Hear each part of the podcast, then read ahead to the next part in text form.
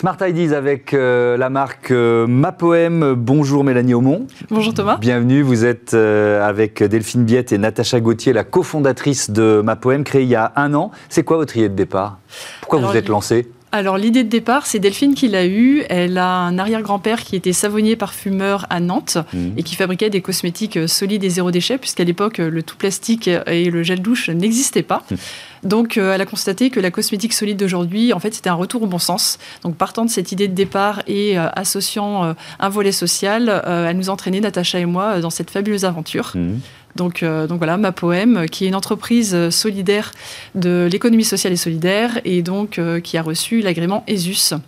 Donc voilà. Donc on a... Alors il y a aussi votre histoire personnelle parce que vous vous, euh, euh, vous avez une expérience de, de travailleur social, c'est ça? C'est ça. J'ai donc 18 euh, années d'expérience de travailleur social que je mhm. mets au service du projet inclusif qu'on a développé à ma poème. Mhm. donc voilà. Donc on a le projet de développer un projet social innovant avec la fondation 3A qui est basée à Nantes, avec également l'association Vivre et travailler autrement qui est basée à Chartres et Monsieur Jean-François Dufresne qui est le président de cette association. Mhm et qui a un fils autiste et qui a mis sur pied le projet Andros, qui montre qu'en fait, euh, donc embaucher des personnes autistes, c'est une, euh, une, histoire qui marche, euh, qui fonctionne et qui, qui permet d'être une chance pour tous en fait. Donc ça, c'est vraiment l'entreprise, vous l'avez créée avec ce, double objectif d'être à la fois de revenir finalement à, à une, voilà, une production saine et, et, sensée, donc des cosmétiques solides, bio, on va y revenir sur le sourcing, mais et surtout cette dimension inclusive. Donc dès le départ, vous avez dit il faut qu'on fasse c'est ça. Donc nous, on a, on a une conviction, en fait, c'est que l'écologie est un enjeu qui doit être pris dans son intégralité.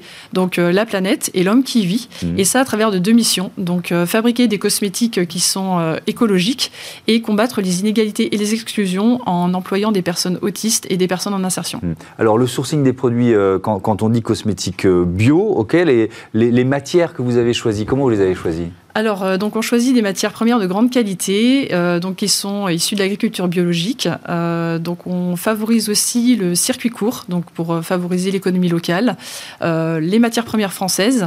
Et lorsque c'est pas possible, parce que par exemple le beurre de karité et l'huile de coco qu'on ne trouve pas en France, mmh. donc là on les choisit bio, mais également équitables. Donc voilà. Avec quel label comment, vous certifiez euh, euh, l'origine et la qualité des produits? Tous nos, tous nos cosmétiques sont labellisés bio. Mmh. Donc euh, voilà. Et c'est une gamme qui est sans huile essentielle, donc adaptée à toute la famille, qui est parfaitement mixte. et donc on bannit aussi le tout plastique, puisque donc nos emballages sont recyclables et ou réutilisables. Mmh. quels obstacles vous avez dû voilà, sauter pour, pour arriver finalement à, ce produit? À quel point il a fallu chercher, recommencer? Alors, euh, on formule, euh, voilà, nos, formulations, c'est nous-mêmes hein, qui, les, qui les euh, raisonnons. donc ça, c'est dans notre laboratoire à Saint-Nazaire. Et, et, après, on a donc déposé des demandes de label, donc label bio, et également ESUS, donc comme je l'ai dit, entreprise mmh. solidaire d'utilité sociale. C'est quoi cet objet là en bois? Alors ça, c'est un porte-savon en bois. Donc on fabrique. Mettez-le assez haut parce que sinon on le verra pas. d'accord. Donc on fabrique tous nos cosmétiques nous-mêmes de manière artisanale. Mmh. Et en fait, la fabrication de nos accessoires, on les a euh, demandé à deux ESAT locaux pour euh, être en partenariat avec eux. Donc mhm. euh, des personnes en situation de handicap qui fabriquent donc par exemple cet accessoire qui est un porte-savon en bois avec une capsule aimantée. Donc on vient planter dans le savon comme ça et donc en fait le, le porte-savon se fixe avec un adhésif spécial pièce humide dans la salle de bain ou n'importe quelle pièce mhm. et vient permettre de faire sécher le savon de manière optimale et efficace. Mhm. Donc c'est un, accessoire qui plaît beaucoup. Oui, euh, le, je, voudrais revenir à la, notion euh, euh, d'inclusion. Donc vous, vous, les avez cités, vous travaillez avec des associations partenaires.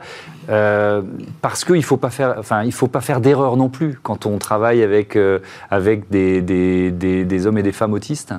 Oui, alors c'est ça. En fait, euh, donc il y a 700 000 personnes autistes en France, donc avec 95% de, de, ces adultes qui sont sans emploi. En fait, la question de l'autisme, c'est une urgence et un véritable enjeu de société. Donc, donc avec ma poème, on a décidé de bah, d'agir pour ces personnes-là parce que en fait, elles ont des véritables compétences pour les personnes, pour les entreprises. Mmh. Donc il est important de leur donner leur place dans, les entreprises et dans, dans la société. Et donc, ça, la, question que je vous posais, c'était des, erreurs à ne pas commettre, parce qu'on peut avoir la bonne volonté et puis finalement se, tromper. Vous voyez ce que je veux dire? Oui, tout à fait. Alors, il faut adapter l'entreprise, en fait. Il faut adapter l'entreprise. Il faut avoir des postures aussi en termes de savoir-être, savoir-faire, euh, pour pouvoir les accueillir au mieux. Et donc, c'est ce qu'on travaille avec les associations, donc euh, qu'on met en place. On met en place alors des, des adaptations de process, des adaptations euh, de, de postes de travail, au niveau de, du local en lui-même aussi. Pareil, exactement. Merci beaucoup.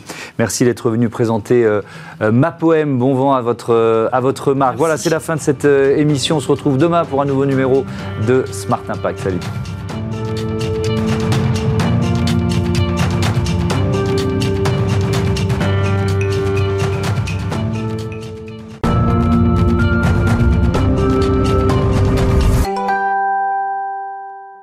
La Convention des entreprises pour le climat euh, au programme de ce Smart Impact avec nous euh, en visioconférence Christian Polge qui est le président euh, des deux marmottes. Bonjour Christian Polge, bienvenue. On va parler de votre entreprise tout à l'heure, mais, pour commencer, est-ce que vous pouvez nous rappeler pourquoi cette Convention des, entreprises pour le climat a été créée? C'est quoi l'ambition, l'idée de cette convention?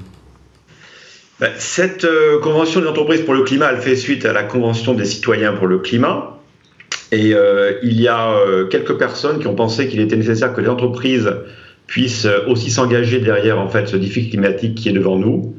Et à quelques-uns, ils ont commencé un projet il y a 12 mois et ils ont réussi à embarquer avec eux 150 chefs d'entreprise euh, qui se réunissent depuis maintenant euh, quelques semaines. Oui, ça, ça va durer. L'ambition, c'est que l'on puisse en fait définir pour ces 150 entreprises euh, des trajectoires en fait vraiment rupturistes qui prennent plus en compte euh, quelque part ce défi climatique qui est devant nous, et puis potentiellement qu'on ait aussi euh, un agenda peut-être un peu plus politique, de manière à, euh, à faire changer ce monde, et on voit bien que c'est nécessaire aujourd'hui.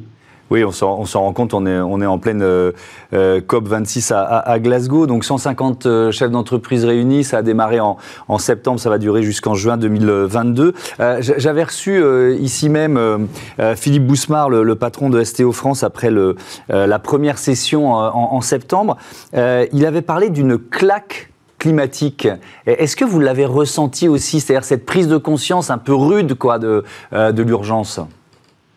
Oui, je crois que moi je suis, j'ai toujours été sensible à la nature, euh, mais je, crois que les, trois premiers jours qu'on a passés ont été pour moi euh, une prise de conscience beaucoup plus forte et surtout un choc. Donc euh, j'ai résumé en fait ce, premier séminaire en CEC, constat et choc. et c'est vrai qu'il y a une partie que l'on connaît parce qu'elle est visible, mais il y a aussi beaucoup de transformations qui sont invisibles, et c'est probablement là euh, quel est le plus grand défi Alors, ça peut passer par euh, la pollution des mers et bien d'autres sujets. Hmm. Alors, pour cette euh, deuxième session, vous étiez réunis à Lille, c'était 20, 21, 22 octobre dernier, avec ce, thème vers un nouveau cap, réinventer son rôle et sa contribution dans le monde de demain et déchiffrer son nouveau modèle d'activité. C'est quoi l'ambition, Christian Paul? C'est vraiment d'inventer un, nouveau modèle? C'est un modèle circulaire, un modèle régénératif? C'est vraiment changer de, paradigme, Oui, c'est vraiment ça. Euh, et, parmi les nombreuses interventions de très grande qualité qu'on a eues, celle qui m'a peut-être le, plus enthousiasmé et en même temps le plus séduit à titre personnel, moi qui suis un entrepreneur, c'est celle du dirigeant d'Interface et qui nous a expliqué que ça fait plus de 25 ans qu'il travaillait pour devenir une entreprise euh, avec zéro émission et qu'ils avaient atteint cette ambition-là et cet objectif-là. Alors c'est une entreprise qui fait des dalles de moquettes, donc euh, c'est pas forcément le produit le plus sexy du monde, mais ils le font maintenant de manière très écologique. Et, parmi les choses qu'il avait partagées avec nous et qui m'ont moi beaucoup marqué, il a dit notamment que en fait le meilleur système d'économie circulaire, c'était en fait la nature. Et il nous a dit euh, euh, ouvrez la fenêtre, regardez dehors et regardez la nature, et c'est ainsi que vous trouverez la solution.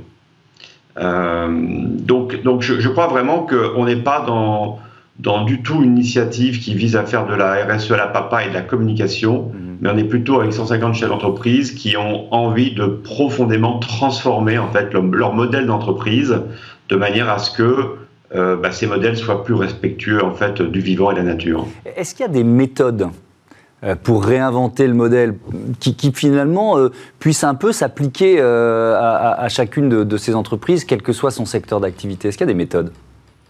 Oui, oui, il y, a, sûrement énormément de méthodes. On en a vécu une, en fait, pendant ces trois jours. Donc, on nous a fait travailler avec une méthode qui visait à vraiment ben, repartir de qui sont nos clients, quelles sont nos empreintes, quelles sont les contributions positives ou négatives oui, il y, a plein de méthodes, euh, mais je crois que quelle que soit la méthode qui est utilisée, ce qui est vraiment important, c'est surtout déjà en fait l'ambition, la, volonté de changer les choses.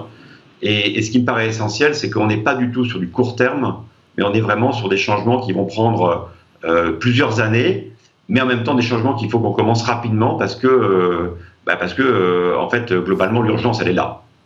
Et ça veut dire que la réduction de l'impact, c'est pas suffisant. Quand on parle de modèle régénératif, il faut aller plus loin, quoi. Non, exactement. C'est pas. Euh, je veux dire, si, si on, réduit tout doucement, euh, en fait, globalement, ça va rien changer. Donc, il s'agit en fait de transformer vraiment les business models de manière beaucoup plus radicale.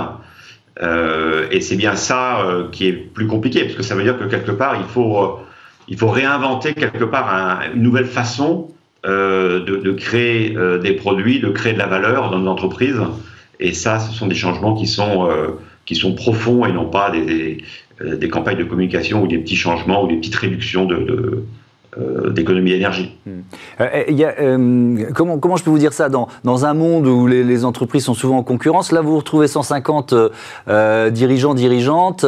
voilà, alors évidemment, il n'y a, pas, a pas de concurrent direct, j'imagine, mais, mais quand même, l'idée d'une co-construction, comment vous l'intégrez? Est-ce que c'est pas un peu contre-intuitif alors que pendant des décennies, chaque entreprise essayait d'être un peu dans son silo? Non, non, alors pour moi, c'est absolument pas contre-intuitif. Euh, j'ai toujours pensé qu'on était toujours plus fort à plusieurs que tout seul. Et on est clairement beaucoup plus fort avec plein d'entreprises en plein de métiers différents euh, que tout seul dans sa petite activité ou dans, sa petite, euh, dans son petit secteur d'industrie. Donc je crois que c'est une des, très grandes chances que nous avons à la Convention d'entreprise pour le climat, c'est qu'on a des gens qui viennent de vraiment tous les secteurs d'activité, des entreprises de toute taille, et on est encore au début de, la, construction de cette de ce collectif en fait. Mais euh, moi j'ai ressenti vraiment à cette deuxième euh, session beaucoup plus d'échanges. On commence à créer en fait des, liens entre nous, et je crois, je crois profondément que certaines idées vont venir de ces échanges avec des entreprises qui, s'il n'y avait pas eu la convention des entreprises pour le climat, ne se seraient jamais rencontrées et donc n'auraient pas pu recréer ensemble. Donc moi c'est une des grosses grosses valeurs de cette initiative, et j'en attends beaucoup à titre personnel pour une entreprise. Alors c'est trop tôt, j'imagine, mais est-ce que déjà vous commencez à, à, voir germer des, idées que vous pourriez appliquer euh, à votre entreprise ou de Marmotte? Oui, donc la, première idée et auquel moi je crois euh, fortement, c'est euh, le fait que chaque entreprise doit avoir une raison d'être. je crois que c'est un peu un guide et qui ensuite permet à, tous les collaborateurs de l'entreprise de savoir en fait quelle est la direction dans laquelle on va. Chez le Marmotte, on a écrit cette raison d'être il y a 24 mois et c'est de mettre à disposition de tous des infusions 100% plantes sans jamais d'arôme ajouté. Et on souhaite faire tout cela en laissant le moins de traces derrière nous, comme les marmottes en pleine nature. Euh, et donc, bien évidemment, bah, il y, a deux axes. Hein. Il y a un premier axe qui est plutôt euh, un axe de, de, qualité des produits qu'on va proposer, qui sont des produits bruts, simplement des plantes, et qui vont avoir un bénéfice santé important pour les consommateurs. Puis il y a une deuxième partie qui est de se dire, OK, on va le faire, mais on va le faire avec le moins d'impact possible. Et quand on parle, euh, ou quand on pense aux impacts, bah, il y en a plein. Il peut y avoir des impacts tout simples qui est euh, est-ce qu'on va faire plein de goodies euh, Vous savez, ces trucs qu'on donne là pour faire connaître une marque et qu'on va distribuer partout et que souvent bah, les gens gardent, mais pas très très longtemps et ensuite nous remettent à la poubelle. Nous, on a pris une décision assez radicale suite à la première CEC, e la première session, c'est de dire ok, nous, on va faire, on va arrêter tous les goodies, à part des mugs, à part les gourdes et, ça, c'est quelque chose que, j'ai en permanence avec moi maintenant. Je m'hydrate comme ça. Euh, et puis aussi des stylos, parce que bon, bah, ça, peut quand même servir dans notre travail quotidien.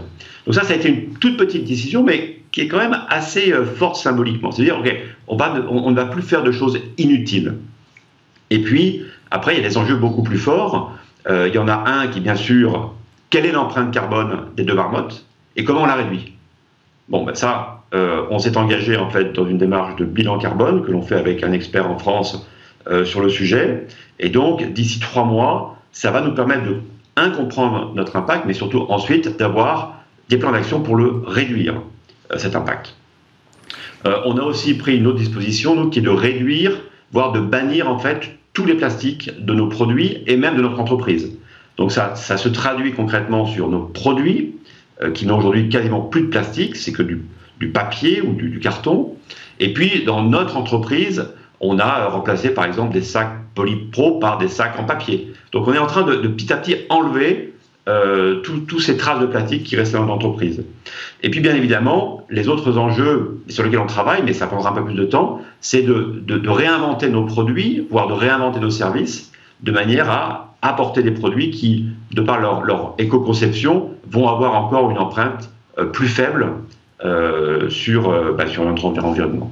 Merci beaucoup, merci euh, Christian Polge. La, troisième session de la Convention euh, des entreprises pour le climat, euh, ce sera début décembre à, Nantes. Réinventer sa performance, comptabilité, nouveaux indicateurs et finances vertes. Il y aura des, personnalités politiques invitées. L'objectif, c'est évidemment aussi de, de, peser d'une certaine façon sur la, sur la campagne électorale. Merci beaucoup Christian Polge. À, bientôt sur, sur Bismart. Merci Thomas. On passe à notre débat, le Salon des maires se met au vert.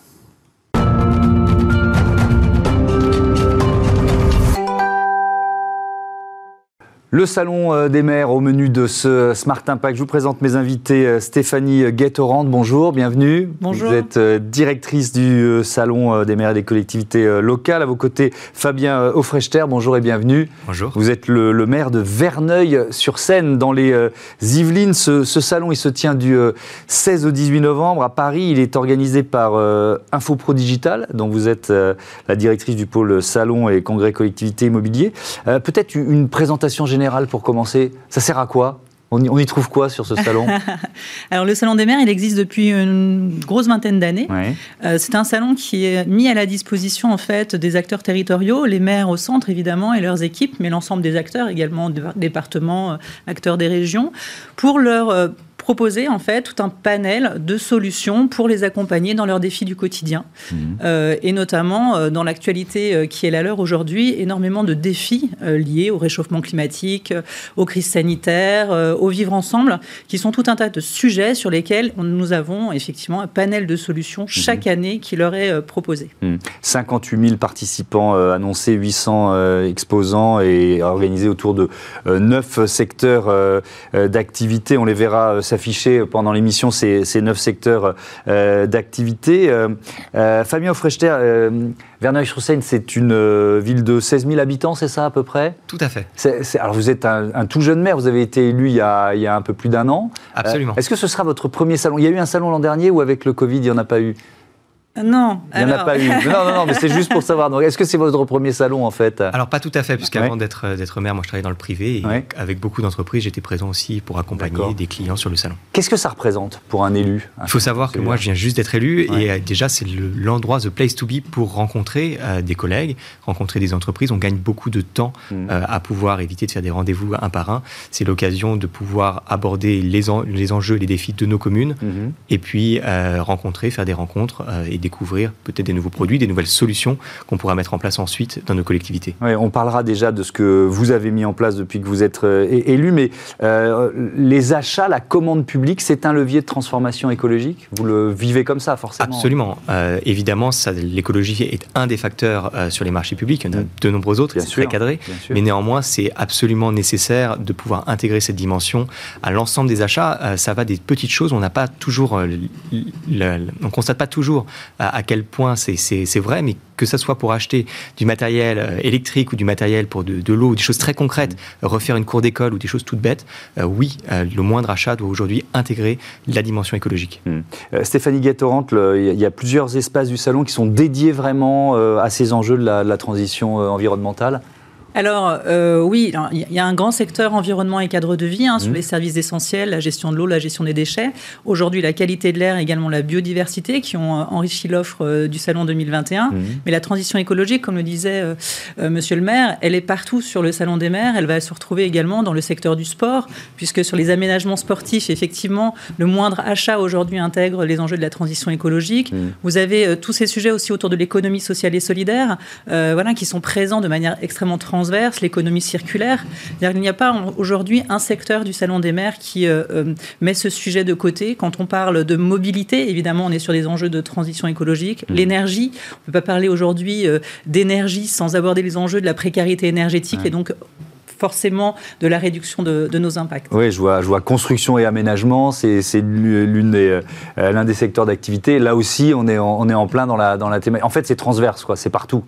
C'est partout, et, et, alors ça, nécessite effectivement d'avoir à la fois une vision peut-être plus globale et transversale. L'achat, c'est vrai que c'est très verticalisé. Hein. On achète un certain nombre de choses qui sont mm. organisées dans une nomenclature, euh, voilà, qui est aussi euh, voilà très, qui existe depuis longtemps et qui doit aussi évoluer et avoir une, un accompagnement euh, sur le salon euh, des maires avec une approche à la fois transversale et également des réponses très verticales euh, en termes de solutions, mhm. ben, permet à chacun de faire son marché un petit peu comme il l'entend, aussi avec son niveau euh, de sensibilité et euh, de compétence sur le sujet. Donc quand on parle de solutions sur le salon des maires, c'est pas forcément un produit, ça va aussi être des experts présents dans l'ensemble des espaces de dialogue proposés sur le salon et sans doute donner lieu à des collaborations qui seront en, tant que telles, mhm. pas des technologies, mais des solutions qui accompagneront euh, nos maires dans leur quotidien. Mmh. Alors qui vient? Je vois, je vois 40% de, euh, des visiteurs issus du public proviennent d'une commune de plus de 20 000 habitants, 12% d'une commune appartenant à une métropole. Euh, quand, quand, on, quand on parle de 58 000 participants attendus, c'est quelle population? Quel type de population? Alors, c'est une population effectivement extrêmement large. Quand on parle des, différents sujets, vous voyez bien que nos, thématiques embrassent tout notre quotidien. Quand vous sortez dans la rue, vous avez effectivement tous les sujets représentés sur le salon.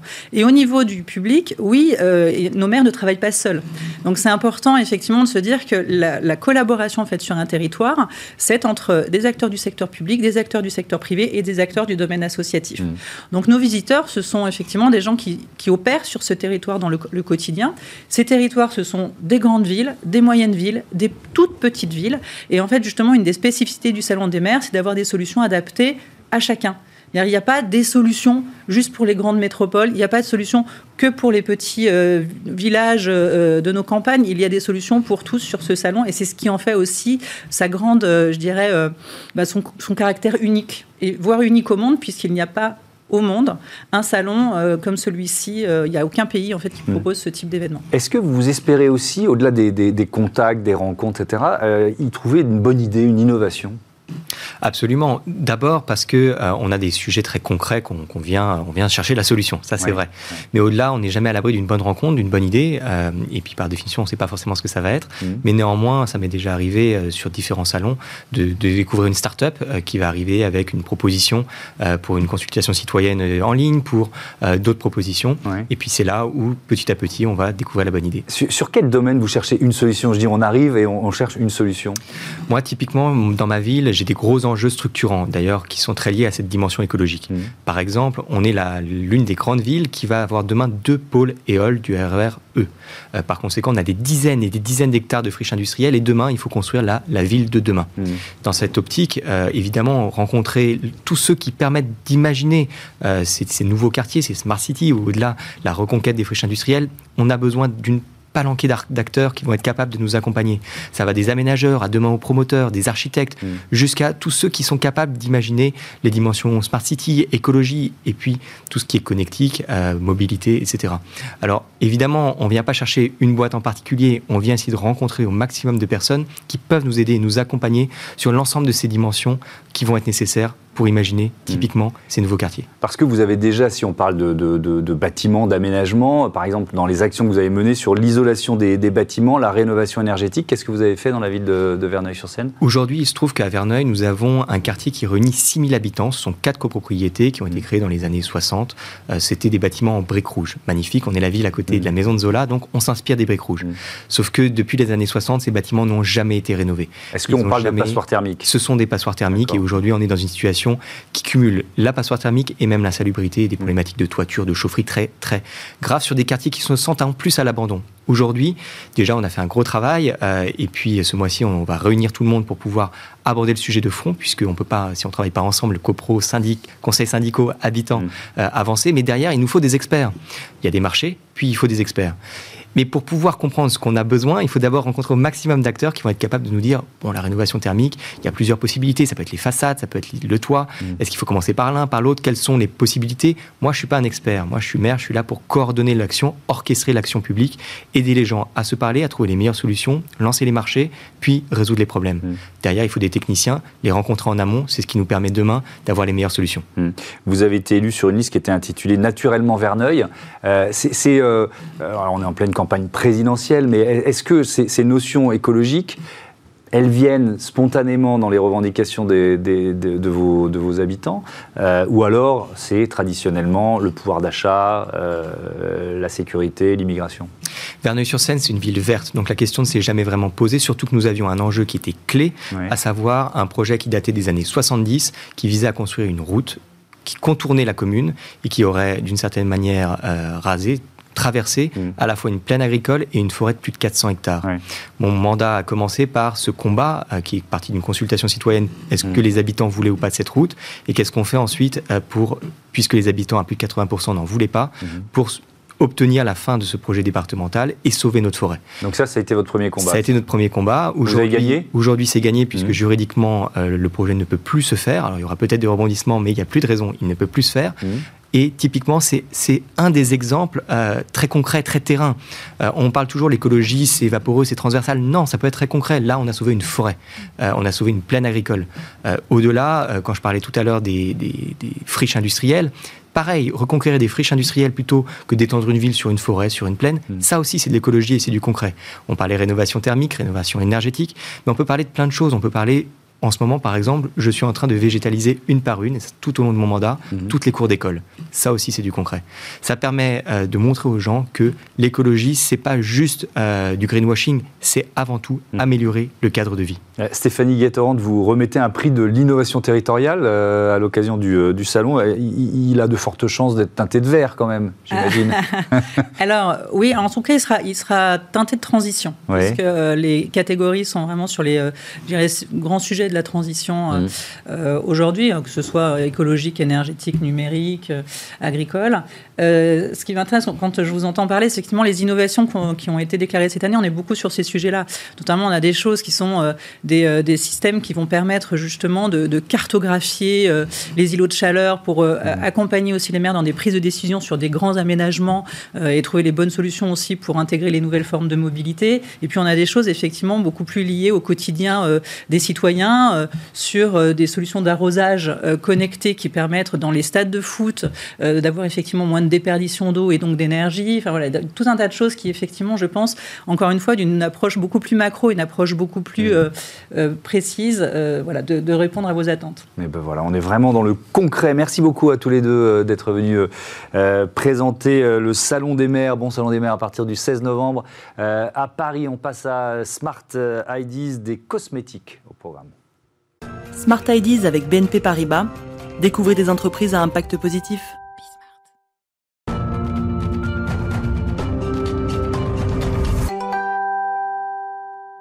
Smart Ideas avec euh, la marque euh, Mapoem. Bonjour Mélanie Aumont. Bonjour Thomas. Bienvenue. Vous êtes euh, avec Delphine Biette et Natacha Gauthier, la cofondatrice de Mapoem, créée il y a un an. C'est quoi votre idée de départ? Pourquoi vous êtes lancée? alors l'idée de départ, c'est Delphine qui l'a eue. Elle a un arrière-grand-père qui était savonnier parfumeur à Nantes mmh. et qui fabriquait des cosmétiques euh, solides et zéro déchet, puisqu'à l'époque, le tout plastique et le gel douche n'existaient pas. Mmh. Donc euh, elle a constaté que la cosmétique solide d'aujourd'hui, en fait, c'était un retour au bon sens. Donc partant de cette idée de départ et euh, associant un volet social, elle nous entraînait, Natacha et moi, dans cette fabuleuse aventure. Mmh. Donc, euh, donc voilà, ma poème, qui est une entreprise solidaire de l'économie sociale et solidaire, et donc euh, qui a reçu l'agrément ESUS.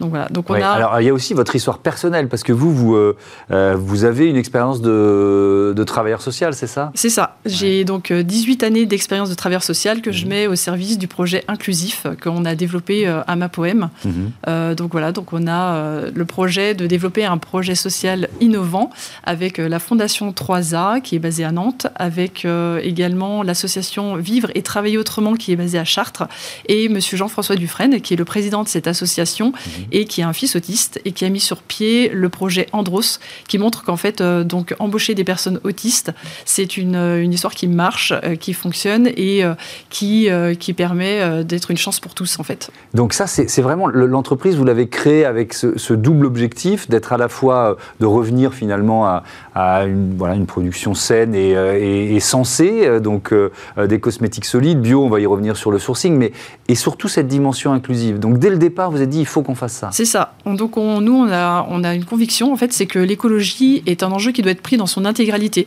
Donc euh, la planète et l'homme qui vit, mmh. et ça à travers de deux missions. Donc euh, fabriquer des cosmétiques qui sont euh, écologiques et combattre les inégalités et les exclusions en employant des personnes autistes et des personnes en insertion. Mmh. Alors le sourcing des produits, quand, quand, on dit cosmétiques bio, ok, les, les, les matières que vous avez choisies, comment vous les avez choisies alors, euh, donc on choisit des matières premières de grande qualité, euh, donc qui sont issues de l'agriculture biologique. Euh, donc, on favorise aussi le circuit court, donc pour favoriser l'économie locale, les matières premières françaises. Et lorsque c'est pas possible, parce que par exemple le beurre de karité et l'huile de coco qu'on ne trouve pas en France, mmh. donc là on les choisit bio, mais également équitables. Donc voilà.